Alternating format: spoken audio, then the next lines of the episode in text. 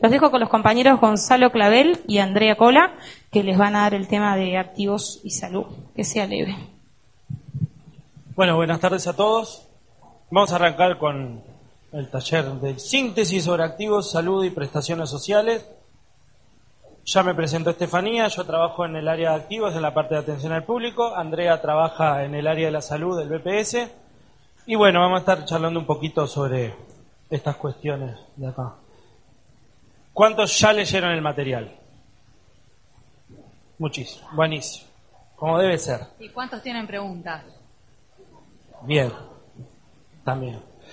Bueno, primero unas ah, capaz que aclaraciones previas para dudas que se repitieron, que nos llegaron mucho por mail y eso, entonces capaz que la aclaramos de, de primera y, y ya salimos de esto. Primero que nada, durante todo el repartido se habla de BPC y uno capaz que ya lo buscó, ya lo investigó, ya lo sabía, pero por las dudas conviene aclarar que es una BPC. La BPC, como lo indica su sigla, es base de prestaciones y contribuciones y es más o menos la unidad que se toma de cálculo para los máximos, mínimos y determinados topes en, las prestaciones del BPS y en algunas otras cosas más que ahora no nos competen. ¿Ah? Al informativo nomás se ajusta todos los años y al año 2012 se ubica en 2.417 pesos. ¿Ah? Otra cosa, los tipos de aportación o lo que se le mal llama, trayendo reminiscencias del pasado, las distintas cajas. Antes que existiera el BPS como organismo unificado, las distintas rubros de actividad tenían sus cajas particulares, por eso estaba la caja civil, estaba la caja de comercio, la caja rural, y ahora esos distintos rubros un poco más grandes y con algunos que se incorporaron, como la industria de la construcción, el servicio doméstico, tienen algunas particularidades propias en determinados cálculos para percibir determinados beneficios, lo describimos someramente, industria y comercio, rural, civil y escolar, aunque esta no se ampara casi ninguna prestación del BPS, la industria de la construcción o el servicio doméstico. Los tipos de remuneración, ¿qué es un tipo de remuneración? Eh, ¿Quién determina qué remuneración tiene un trabajador? Básicamente el arreglo que haya hecho con el patrón, aunque en realidad muchas veces no tienen idea si uno es trabajador mensual, jornalero, y depende mucho también de la actividad que desarrolle. Un trabajador mensual es el que gana determinada cantidad de plata por mes, un jornalero es el que gana determinada cantidad de plata por día, un trabajador destajista es quien trabaja de estajo, que eso es más que nada en lo que son líneas de producción, en la industria de la construcción también, que ganan según lo que producen y cuánto. Y quien tiene remuneración mixta, si alguno trabaja en el rubro de ventas, estará más familiarizado con eso, son quienes tienen un sueldo base más comisiones. A grandes rasgos, esos son los distintos tipos de remuneraciones. Uno dirá, va, pero yo gano 57 pesos por hora. Bueno, eso para el BPS no existe. No sé qué arreglo habrán hecho con sus patrones. Eh, BF, que hablaba de los distintos BF con distintos códigos, es el vínculo funcional, que quiere decir qué es lo que hace la persona dentro de la empresa. Los más comunes son el de empleado, obrero, pero hay, hay muchísimos, una codiguera interminable. Bueno, a ver, ¿qué más como consideración previa? Algunas cosas de las que están acá seguramente ustedes ya están familiarizados porque por lo que veo todos son parte, como se dice, de la población económicamente activa. Entonces muchos trabajan o trabajaron o cuando eran más chicos percibían asignaciones familiares. Y entonces creo que no vamos a tener muchos inconvenientes. Complementos salariales es lo primero que arranca la página 2 Construcción y trabajo a domicilio. ¿Alguna duda existencial que se le haya presentado? ¿No? Ah, porque yo lo primero que me pregunté es por qué el BPS le paga el aguinaldo, la licencia de salud vacacional a la gente de la construcción de trabajo a domicilio. Bueno, porque... ¿Cómo? Decime, dale. Claro, bueno, eso surge eh, a raíz de, una reivindicación en realidad de los trabajadores y una conquista obrera en el caso de la construcción, que mm, como el rubro es bastante particular y los trabajadores iban de una obra a otra, se encontraban que al final del año no habían tenido licencia, no habían corona aguinaldo, porque fíjate que trabajaban tres meses acá, un año allá, seis, siete acá, Entonces salía la obra, la necesidad hacía que tuvieran que seguir trabajando en una nueva obra y no tenían descanso con los inconvenientes de salud que eso traía aparejado. Entonces a partir de, ahora no me acuerdo del año y discúlpenme, se promulga la ley 14.411, que es la que regula la actividad en obra ¿ah? y fija, entre otras cosas, que todos los años los trabajadores, los, las patronales de la construcción y el Ministerio de Trabajo por el Poder Ejecutivo celebran un convenio en el cual establecen los dos periodos de licencia que tienen los trabajadores de la construcción y en esos periodos se paralizan las obras, no se trabaja en la industria, ¿ah? Además de los de los periodos en los cuales se va a pagar el medio aguinaldo, la licencia de salario vacacional. Acá como dice, sí, decime. La compañera pregunta, ¿cuando se paga el salario vacacional es cuando se toma licencia?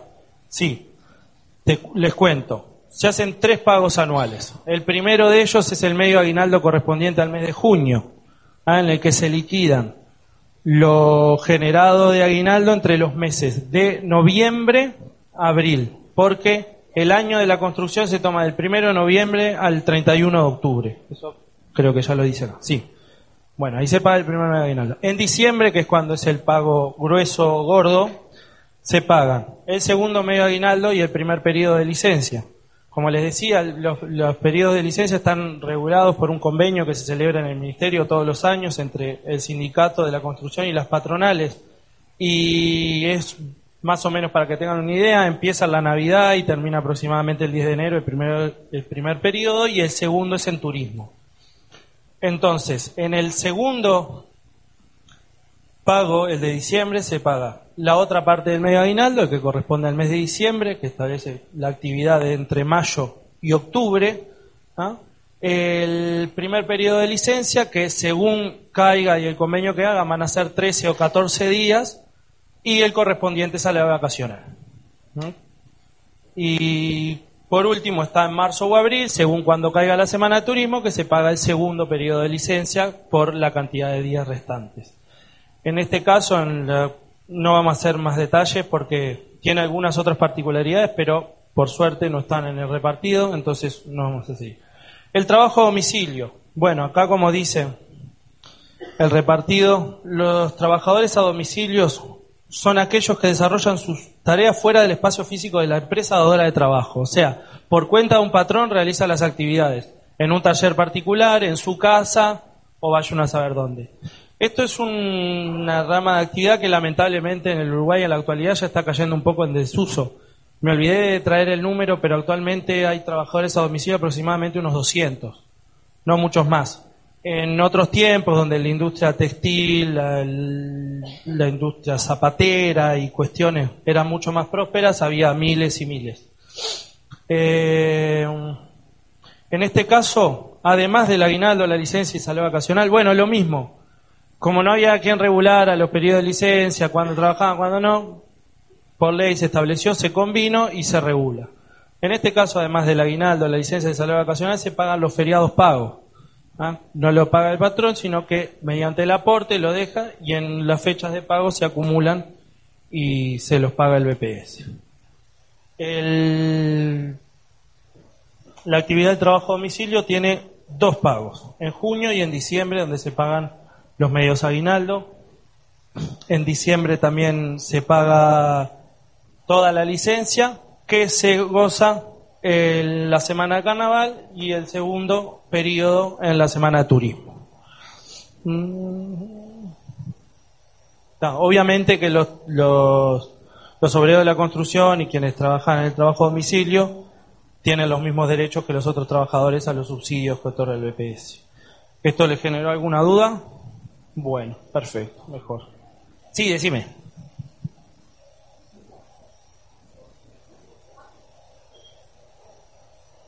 Bueno, pregunta cuándo la cobran. La cobran en diciembre. Los, sí, se paga antes de salir en el primer periodo de licencia. Es más, te digo, las fechas de, de pago de la construcción de la licencia de salario vacacional a fin de año son las dos semanas anteriores que empieza la licencia del rubro. En trabajo a domicilio, eh, ¿se pagan estos mismos? Se pagan en diciembre. Sí, es un poco antes que comience, pero... Decime.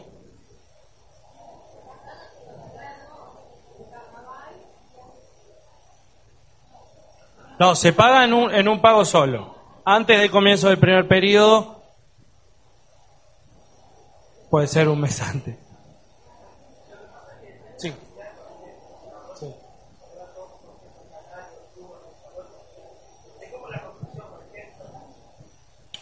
Sí, sí.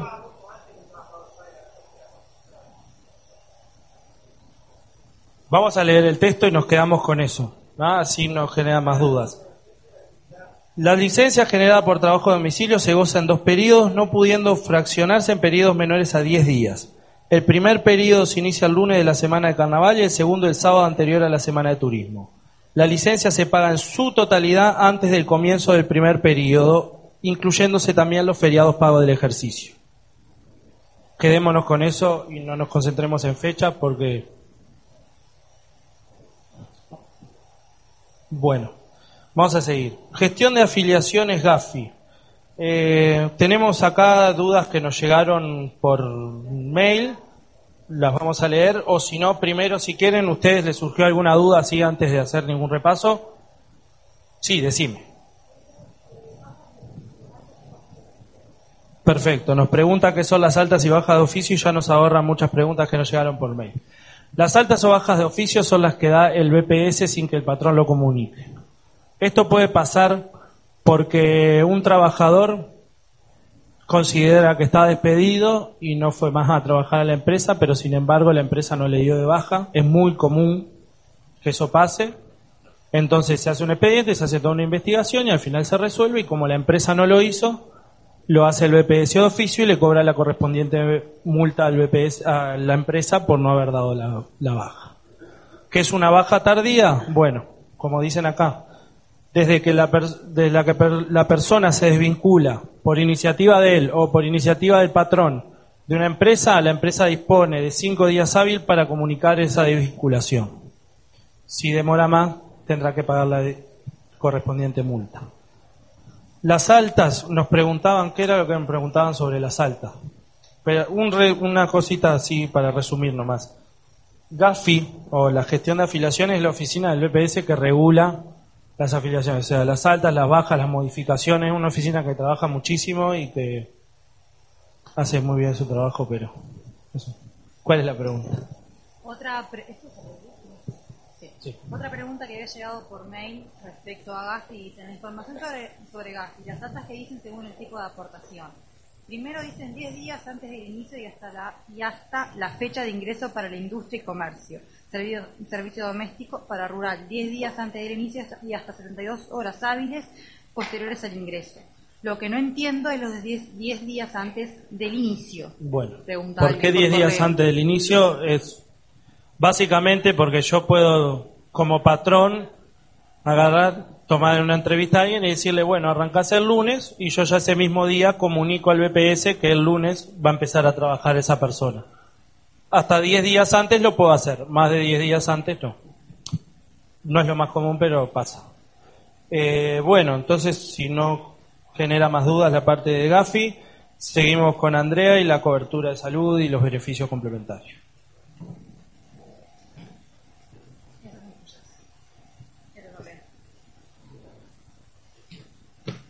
Bueno, mi nombre es Andrea, como hoy les decía Estefanía y también lo repetía Gonzalo, yo trabajo en prestaciones de salud en BPS, que debe ser una de las cosas menos difundidas y menos conocidas de lo que BPS brinda, pero justamente eh, es un componente muy importante de, los beneficios que BPS este, otorga a la población. ¿Tienen consultas concretas sobre el tema de cobertura de salud? Sí.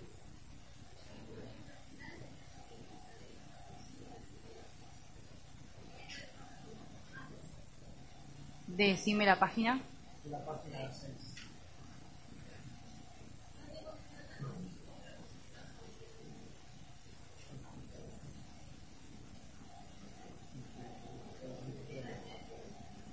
Sí, no se consideran empresas unipersonales. Sí. Igual. Ah, repetimos la pregunta en el micrófono, cómo no. En la página 6 del instructivo habla que los titulares de empresas unipersonales hasta con cinco dependientes y sus cónyuges colaboradores de empresas de industria y comercio y empresas rurales eh, tienen aspiración optativa los de empresas rurales. Acá la consulta que hacían era qué pasaba con los que tenían más de cinco dependientes, que no se consideran empresas unipersonales justamente. ¿Con más de cinco dependientes? Claro, no tienen cobertura. Bueno, quedó claro. Sí, que no les corresponde, no corresponde cobertura, pero sí se consideran empresas unipersonales. Perdón por lo que dije, pero sí, es así. Por correo habían preguntas sobre cobertura de salud, sí. Al titular. Al titular. Al titular. Al trabajador dependiente siempre. Bueno, acá en verdad tiene. Cobertura de salud. Ah, para acá alguien también había levantado la mano. Sí. Dos. Sí. No. Bien. Bien. Eh, cuando comenzó a entrar en vigencia el Sistema Nacional Integrado de Salud, creo que está bastante claro. Ah. La pregunta es en cuanto al cuadro de la página 4, y ya nos ahorran una de las que nos había llegado por mail, que habla de la vigencia y las condiciones para tener eh, afiliación por el Sistema Nacional Integrado de Salud. Perfecto. Cuando comienza en vigencia en el 2008 el Sistema Nacional Integrado de Salud, hay diferentes categorías de personas que desde el vamos están incluidos en este sistema y tienen cobertura en el Sistema Nacional Integrado de Salud y otros que se fueron incorporando de manera, de manera paulatina. ¿sí? Este cuadro justamente lo que hace referencia es a esa incorporación gradual. ¿Incorporación gradual de quiénes? de los cónyuges y las concubinas y de los que sí generan derecho a la afiliación mutual por FONASA dentro del SNIS. Este cuadro lo que plantea son los diferentes momentos, año a año, los que se van incorporando esos cónyuges o concubinos. ¿sí? Cuando dice antes del 31 del 12 del 2012 y antes del 31 del 12 del 2013, habla de la fecha límite en la cual las cónyuges o concubinos con un hijo o un menor a cargo o sin hijos a cargo, que es lo que va a pasar en el 2013, se terminan de incorporar a este nuevo sistema. No, es en diciembre, es hasta esa fecha. En diciembre, hasta el 31 de diciembre del 2012 o 2013, quedan incorporadas esas personas. Es en diciembre que se va a hacer esa incorporación. Sí, después del 31 siempre, sí, es para, eh, eh, hasta ese momento las personas que se encuentren en esas condiciones tienen la posibilidad de hacerlo. Obviamente que si después una cónyuge o concubina que vaya a tener un hijo o no tenga, porque contrae ese vínculo con un trabajador, va a tener eh, de derecho también. Es para las personas que se encuentren en esa situación hasta ese momento. Es para marcar un límite, para que se haga la incorporación de las personas que todavía no están incorporadas en el sistema. ¿Se entiende? Claro, es que al día de hoy no están incorporados en el sistema. Se tiene hasta, hasta el 30 de, 31 de diciembre de este año para incorporar a todos los cónyuges o concubinos de trabajadores eh, activos con un hijo a cargo. Y tienen, eso es un plazo que se marcó el sistema a través del Poder Ejecutivo, todos los organismos que lo regulan. Y tiene hasta el 31 de diciembre del 2013 para incorporar a todo el colectivo de cónyuges o concubinas que tengan derecho y no tengan hijos a cargo. Sí, claro, tiene hasta ese plazo para... No, no, es hasta.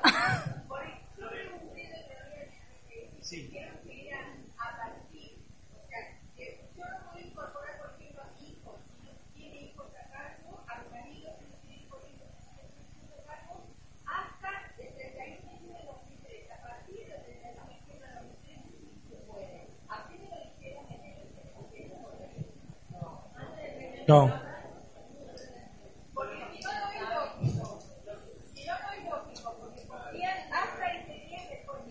Vamos a hacer esto, vamos a, leer lo que establece el material y si sigue la duda. Bueno, a partir del primero de diciembre del 2010 comenzó el ingreso de los cónyuges o concubinos de los trabajadores beneficiarios del sistema que no posean por sí mismos la cobertura médica a través del SNIS y tengan tres o más hijos a cargo. Estableciéndose los sucesivos ingresos en forma gradual según la cantidad de hijos a cargo, según el siguiente cronograma. La incorporación se estuvo haciendo de forma gradual. Obviamente que lo del 2010 y lo del 2011 lo dice en pasado, porque desde el primero de diciembre del 2010 están incorporados quienes tenían tres hijos. Y el primero de diciembre de 2011 con dos hijos. El cronograma establece que antes del 31 de diciembre del 2012, los que tienen un hijo a cargo tienen que estar los cónyuges concubinos incorporados al sistema. Y antes del 31 de diciembre del 2013 tienen que estar incorporados los colectivos que no tienen hijos a cargo. ¿Desde cuándo? No está establecido porque todavía no está, no está incorporados.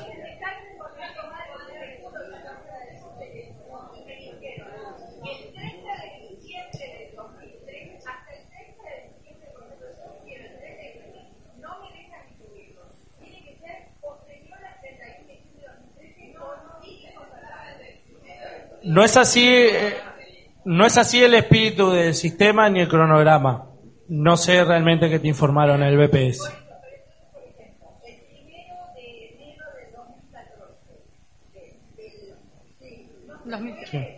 Sí.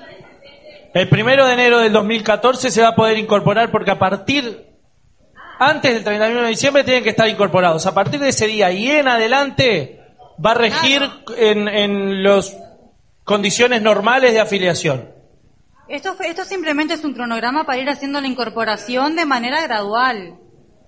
Pero lo que establece son fechas para que la gente que ya tiene esa condición sea incorporado. Pero el que adquiere la condición a posteriori de las fechas, obviamente que queda integrado. Sí.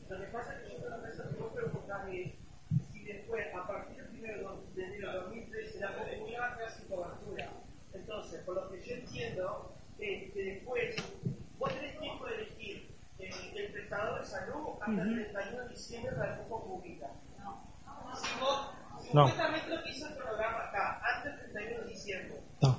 a partir de enero del 2013, como no eligió la concubina, lo que tengo entendido yo es que se va a tener una de oficio. Porque no olvidemos, como dice aquí, eh, estamos todos, digamos, aportar al sistema No. centro de salud. No es así como tú decís. Vamos a ver si lo podemos dejar medianamente claro, así seguimos. Dale, ¿cómo no? Pasale, pasale. Buenísimo. Dale, contanos. Sí. Eh, está en la ley 18.211, en el artículo 66, que dice que a partir del 1 de diciembre del 2012 o 13, o sea que a partir del 1 de diciembre del 2012-2013, con esta condición van a quedar incluidos concubinos o cónyuges, por supuesto. No, no, no. Es a partir del 1 de diciembre. O sea, o sea, no significa que a partir del 1 de diciembre van a estar las afiliaciones de oficio, sino que se van a poder hacer las modificaciones de código. O sea, pueden ser de oficio a partir del 1 de enero. No, o sea, todo diciembre no va a haber de oficio. ¿Está? Pero es a partir del 1 de diciembre, no enero.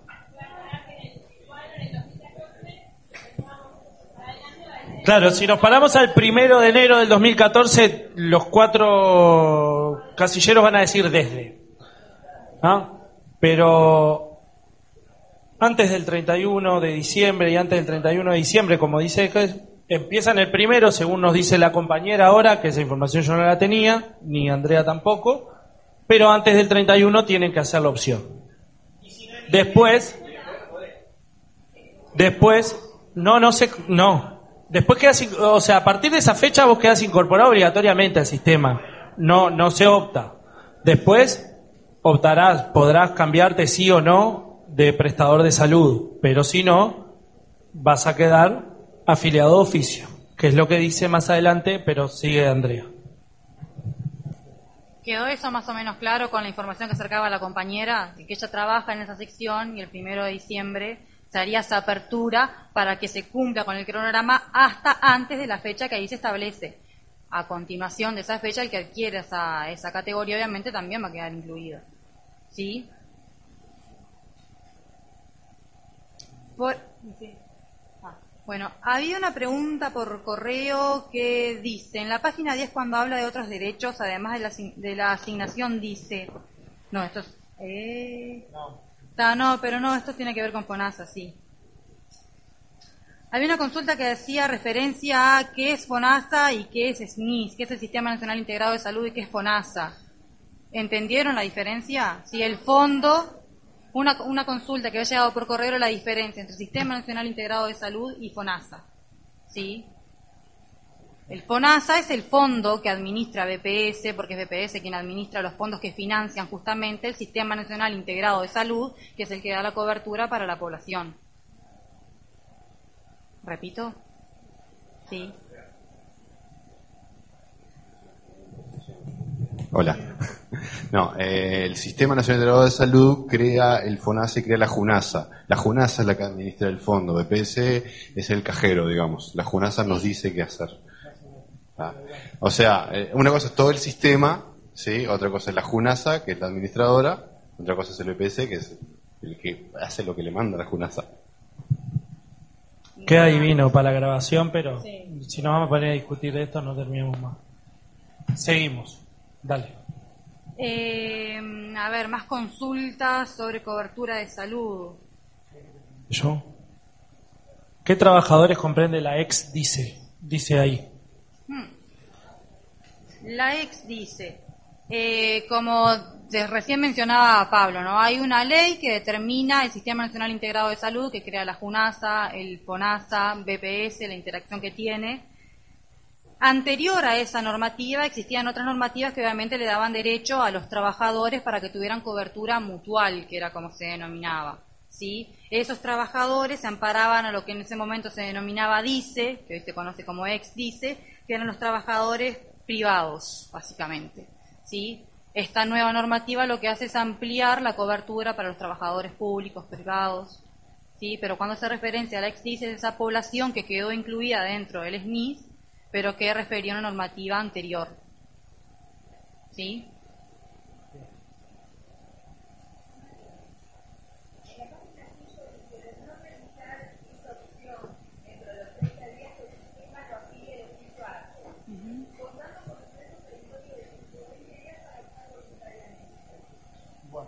Ante la pregunta, ¿qué pasa si no realiza la opción dentro de los 30 días que el sistema lo afilia de oficio, contando con un plazo perentorio de 120 días para poder optar voluntariamente?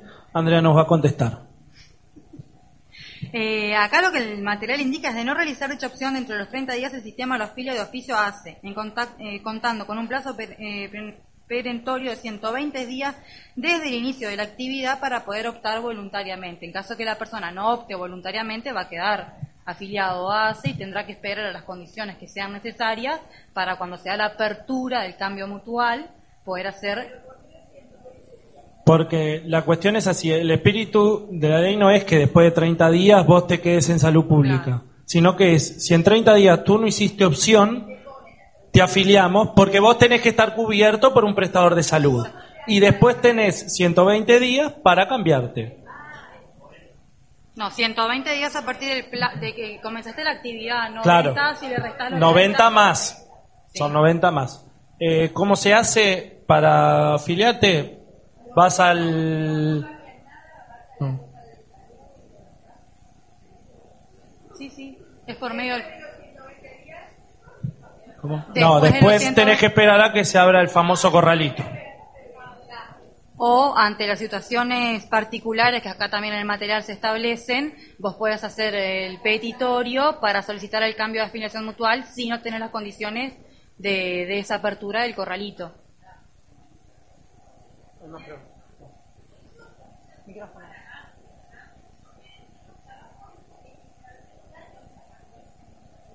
Eh, sí. Pregunta si se aplica solo para ACE, porque si no hay que esperar tres o más años para cambiar de mutualista. Sí, hay condiciones particulares por las cuales tú te puedes cambiar de mutualista. Pero en el único momento, digo, en realidad tenés los 120 días para cambiarte. Si estás en ACE, porque es a la que te afilian de oficio. No por otra cosa. Si vos te ofi- af- afilias voluntariamente a ACE dentro de los 30 días, no tenés posibilidad de cambiarte a menos que se abra el corralito y tengas la opción porque las condiciones te lo permiten. Con los tres años, esos que dice.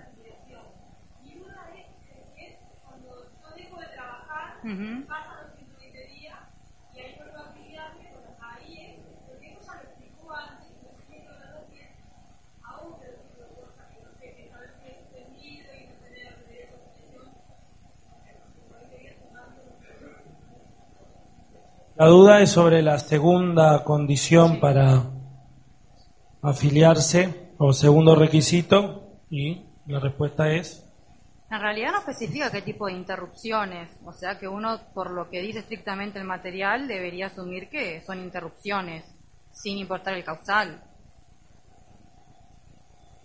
Cuando uno deja de tener eh, afiliación por FONASA es porque se le cayó la actividad.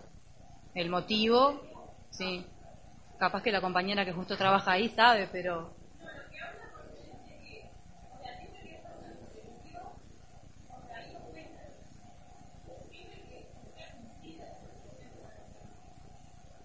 Claro, es por pérdida de la actividad.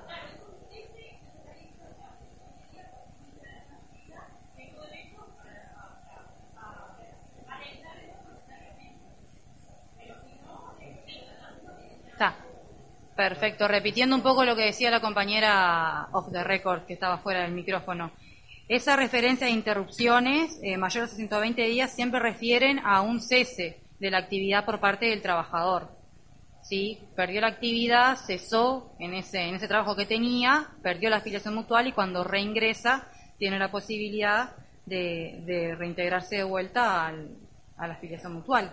Claro, Sí. para ponerlo con un ejemplo, si yo renuncio a mi trabajo y al mes siguiente consigo otro trabajo, voy a quedar afiliado por el FONASA o por el Sistema Nacional de de Salud, pero a la mutualista que tenía previamente o al prestador de salud que tenía previamente. No tengo la opción de elegir voluntariamente. Si transcurren esos días, sí.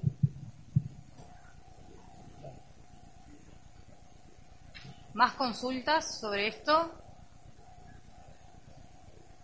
Está por... De esto no hay más nada, ¿no?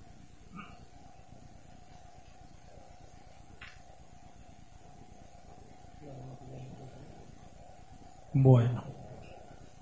Seguimos, si te parece. Sí.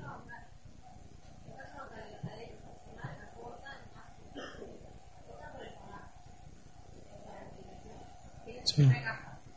Tienen su propia caja, pero los efectos jubilatorios aportan al FONASA porque están incluidos en el Sistema Nacional Integrado de Salud.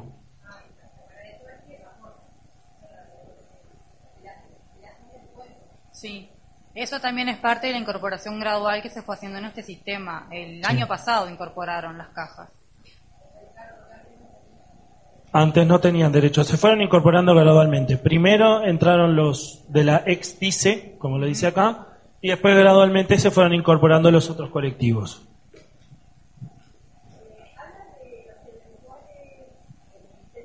Sí. Los eventuales, eh, estamos hablando de los beneficios complementarios en realidad, que eso es quienes tienen derecho a estos complementos, que son los lentes, las prótesis, las órtesis y la internación psiquiátrica. En ese caso no son todos quienes tienen derecho a... No todos los que están... No todos los que están incorporados al Sistema Nacional Integrado de Salud tienen derecho a estas prestaciones o a estos beneficios complementarios. Tienen derecho los de la ex dice y los eventuales del Ministerio de Transporte y Obras Públicas. ¿Qué son los eventuales del Ministerio de Transporte y Obras Públicas? Son trabajadores que si bien trabajan por cuenta del Ministerio o que trabajan en el Ministerio, no tienen una aportación civil, no son funcionarios públicos, justamente por esa condición, condición de eventuales. Por eso está hecha la salvedad, porque como era un, un grupo de actividad un poco particular, porque no eran funcionarios públicos, pero trabajaban siempre en una actividad pública, se los incorporó a los beneficios complementarios.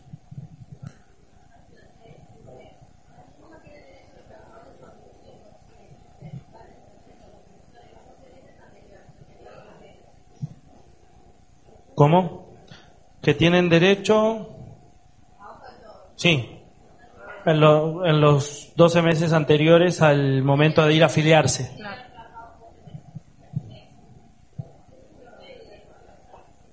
¿Cómo? Las 15 BPC es un promedio, no, en realidad es la suma de todos los saberes del último año, no es un promedio. ¿No?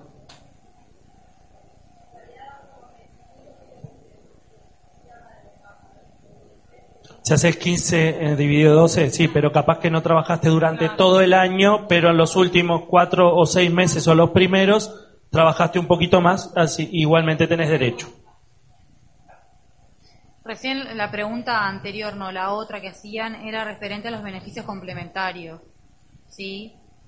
Que además de la cobertura en salud están estos beneficios complementarios para determinados sectores que son los amparados a la exticia y eventuales del Ministerio de Transporte y Obras Públicas, que era la pregunta que hacían, a, a qué hacía referencia esa eventualidad o qué categoría era, que Gonzalo la explicó. Eh, no sé si hay dudas respecto a las contribuciones que, que aparecen ahí como complementarias, creo que está bastante claro, pero por las dudas lo consulto. En la página La 7. página 7 donde dice beneficios complementarios. ¿No surge ninguna duda de qué son esos beneficios complementarios? Mucho mejor así.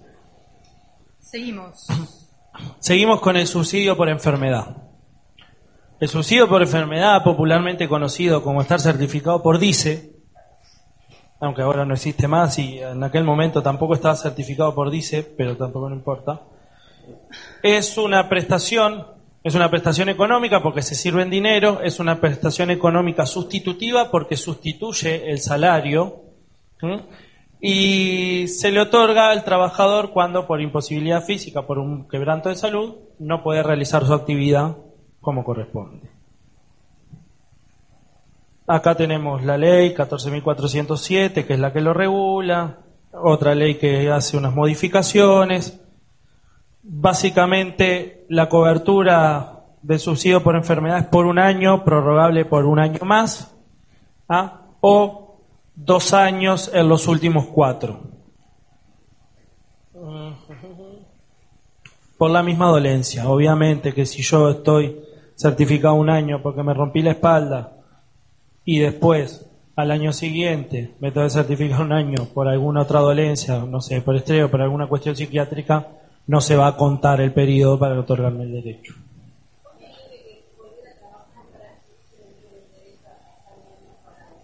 ¿Cuánto tiene que volver a trabajar para volver a adquirir el derecho a estar un año amparado? Un año. En realidad, lo- vamos a leer el coso. Eso es una particularidad que si querés te la comento, pero no está en el repartido. Eh, un año de cobertura por motivo de enfermedad del trabajador, prorrogable por otro año más. En la práctica son dos años la cobertura, porque la prórroga no es que se necesita hacer un trámite particular, ni tiene que haber un permiso especial. El plazo de cobertura del subsidio por enfermedad son dos años en la práctica, pero la ley y el texto que ustedes tienen que estudiar dice que es un año con prórroga por dos años más. Y acá dice, o dos años alternados dentro de los últimos cuatro años por la misma dolencia. ¿Ah? Si nosotros tenemos un año, después estamos un año trabajando, nos certificamos otro año más, en la práctica no hay inconveniente, pero eso no se los debo decir. Así que quedemos, ¿no? Ahora hay una pregunta. Ante la pregunta de si mientras vos seguís, estás certificado seguís aportando, la respuesta es sí. Ahora cuando avancemos en el sí, te, te computa para tu jubilación y genera licencia y salario vacacional y aguinaldo también que se va pagando junto con el subsidio mensualmente. Dicha prestación sustitutiva del ingreso se otorga a partir del cuarto día, inclusive de la enfermedad, a excepción del caso de internación, ya sea en el hospital, sanatorio con internación domiciliaria, donde se percibirá el subsidio a partir del día de la internación. O sea, los tres primeros días de la certificación médica no se pagan. Yo empiezo el lunes, lunes, martes y miércoles me lo pagan, me empiezan a pagar a partir del jueves, excepto que a mí el lunes me hayan internado. Si me internaron el jueves, aunque mi certi- certificación empezó el lunes, no cuenta. La internación tiene que ser en los primeros tres días, o sea, al principio de la certificación. No es que yo me sentí mal y me sentí después peor y me internaron. Eso creo que era una duda que teníamos por ahí. Si es accidente de trabajo, percibirán el complemento. Bueno, vamos a hacer una aclaración previa. Todos los trabajadores tienen un seguro por accidente de trabajo que lo pagan los patrones. ¿Ah? Si el accidente se da en el transcurso de la actividad, quien tiene que atender a ese trabajador o quien tiene que darle cobertura es el banco de seguros. Para eso, el trabajador en el momento que se accidenta tiene que concurrir a la central de servicios médicos del banco de seguros. El patrón tiene que denunciar la situación ante el banco de seguro para que se ejecute la póliza.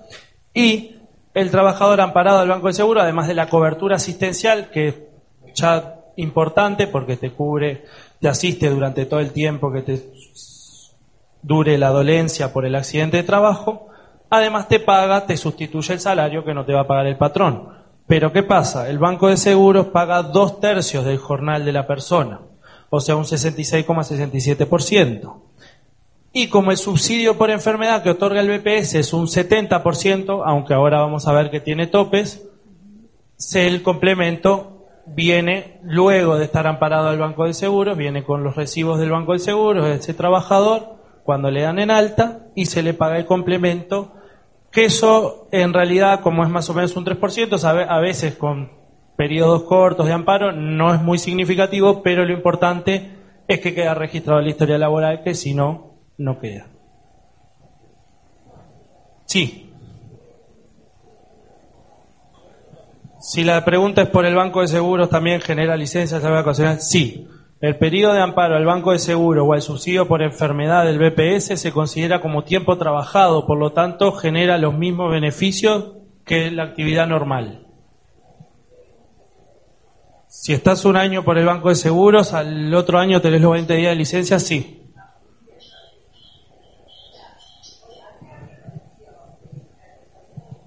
Sí, sí.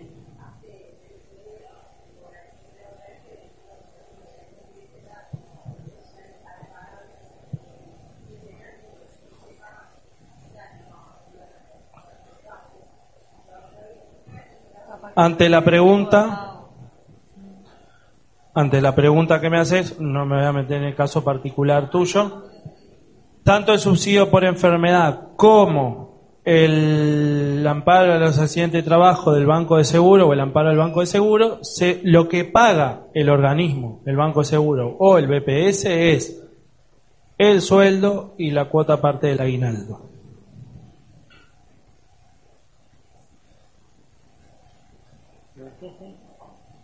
Bueno, para tener derecho al subsidio se deberá cotizar. Teníamos una pregunta de esa, ¿no? ¿Me la lees?